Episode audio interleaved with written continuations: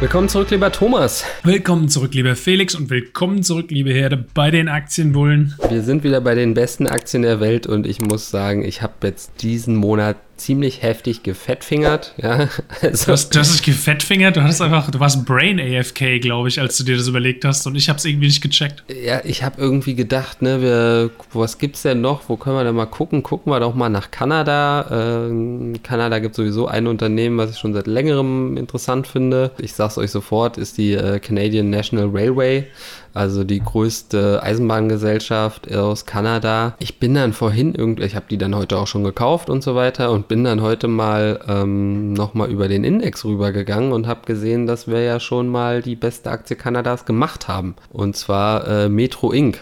Und dementsprechend ist das jetzt einfach die zweitbeste Aktie Kanadas. Und mal gucken, ihr kriegt, ihr kriegt diesen Monat dann noch eine, noch eine extra Folge mit einem anderen Land. Schlagt uns dazu gerne was vor. Am besten was, was wir noch nicht gemacht haben. Es gibt da, glaube ich, irgendwo eine Playlist, könnt ihr euch angucken. Und wenn ihr ja. mitkriegen wollt, wie Felix das nächste Mal reinscheißt, like und subscribe hier da. und macht, lasst ein genau. Abo da und macht die Glocke an. Was kann man über das Unternehmen sagen? Ne? Also gibt es halt schon seit, seit Ewigkeiten, 1908, 1800 irgendwas, äh, mal ins Leben gerufen, weil äh, die kanadische Regierung Angst hatte, dass die ganzen Eisenbahnlinien äh, Insolvenz anmelden, pleite gehen und dann das kanadische Eisenbahnnetz äh, zusammenbricht. War dann lange, lange im staatlichen Besitz, so bis 1980 dann auch oft defizitär, ne, wie man das eben so kennt von Staatsbetrieben. Äh, nicht unbedingt die besten ökonomischen Entscheidungen äh, wurden da getroffen. Und dann haben sie sich aber privat, wurde, wurde es privatisiert und dann haben sie sich ganz schön gemausert. Ne. Mittlerweile gelten sie so als das fortschrittlichste Eisenbahnunternehmen der USA, Wobei man da jetzt nicht irgendwie denken darf, dass die jetzt hier voll so auf äh, Transrapid sind. USA, du meinst Nordamerikas. Nordamerika selbstverständlich. Ne, sie haben auch tatsächlich eine so eine Ader, die runter nach New Orleans führt. Ne? Also auch da gibt es eben auch äh, sozusagen eine große Linie in, in den USA, die eben natürlich dann da auch in New Orleans zu den Häfen führt. Zum einen ist natürlich das, das Personengeschäft äh, ein, ein Teil des Ganzen, aber auch vor allem das, äh, der Güterverkehr. Ne? Also mhm. da geht es vor allem um Rohstoffe wie Kohle, aber auch sowas wie, wie, wie Automobiltransporte ähm, und so weiter. Ne? Finde ich ein bisschen schade, dass da noch keine Linie nach Alaska hochgeht eigentlich, weil das würde ich von einem Unternehmen, was gewinnorientiert denkt, erwarten. Ne? Wenn du schon so Cargotransporte hast, dann warum nicht bis Alaska? Aber ich glaube, das ist da ein bisschen kalt. Ne? Also ich weiß nicht, ob du schon mal mit der Deutschen Bahn gefahren bist, wenn die äh, Ne? Wenn da draußen minus drei Grad waren, da ist ja jede Weiche eingefroren. Ich glaube, die kennen sich mit Kälte ein bisschen besser aus, die würden das schon hinkriegen. Warum finde ich es interessant? Ne? Also zum einen steigern sie eben konsequent seit Jahren die Dividende. Letztes Jahr waren es eben 2,46 pro Aktie, im Jahr davor 2,30, davor 2,15. Ne? Also eben auch durchaus ähm, signifikante Sprünge, nicht immer nur so um einen Cent, um da eben im Dividendenadel dabei zu sein. KGV ist mit 22 für ein Unternehmen, was jetzt nicht unbedingt mega krasses Wachstumspotenzial hat, natürlich auch nicht niedrig. Aber sie haben natürlich einen krassen Burggraben. Ne? Also es gibt noch die äh, Canadian Pacific Railway, ähm, die fand ich aber vom Zahlenwerk nicht so gut wie jetzt die äh, National Railway. Mhm. Vor allem in einem Punkt, und zwar dem Kurs-Buchwert-Verhältnis.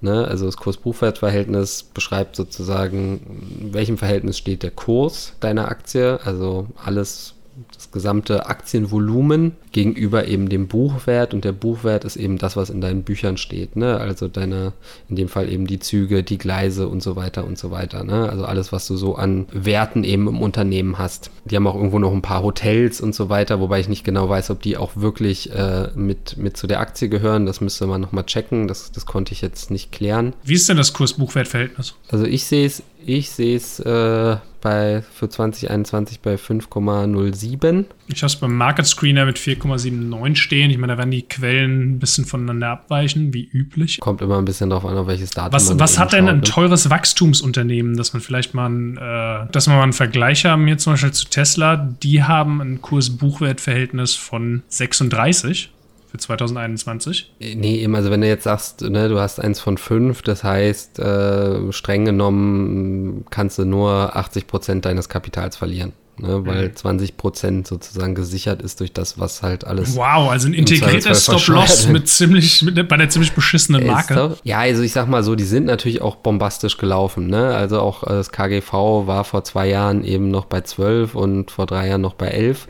Da wäre es natürlich deutlich interessanter gewesen. Ne? Aber es ist halt so eine Aktie, wo ich sage, okay, du hast einen krassen Burggraben. Ich glaube auch, dass das Thema auch weiterhin wichtig sein wird da ist so ein bisschen das Thema erneuerbare Energien natürlich. Ne? Also nicht, dass denen da das Geschäft unbedingt wegbrechen wird, sondern eher so dieses, okay, sie müssen da irgendwie umstellen eben. Ne? Aber grundsätzlich hast du eben einen krassen Burggraben, du hast eine äh, super Dividende, du hast an sich ein Unternehmen, was eben bewiesen hat über die äh, letzten Jahrzehnte, dass sie doch sehr wirtschaftlich arbeiten und ähm, dass sie halt auch immer wieder abgeliefert haben. Beim aktuellen Kurs, wir sind praktisch auf dem All-Time-High, äh, macht es jetzt nicht unbedingt unbedingt viel Sinn, da einzusteigen, ehrlicherweise, aber. Aber das ist halt nun mal der Felix Way. Genau, wir Wenn, gehen halt rein beim Alltime High, weil wir gucken auf 20 Jahre, da ist es uns eigentlich egal, wann wir reingehen. Wir gehen davon aus, dass der Kurs einfach immer so weiter steigt. Und ne, ist jetzt was, ne, wir machen ja auch kleine Positionen hier in unserem, in unserem Weltdepot, wo man vielleicht mal eine kleine Position aufmachen kann und sollte die dann eben ordentlich runtergehen, kann man da halt eben schön nachkaufen. Und das, man kann es natürlich auch auf die Watchlist packen, aber ich weiß nicht, wie es bei dir oder bei euch da draußen eben ist. Ne? Mir hilft es dann halt doch immer, das im Depot zu haben, weil alles, was was ich im Depot habe,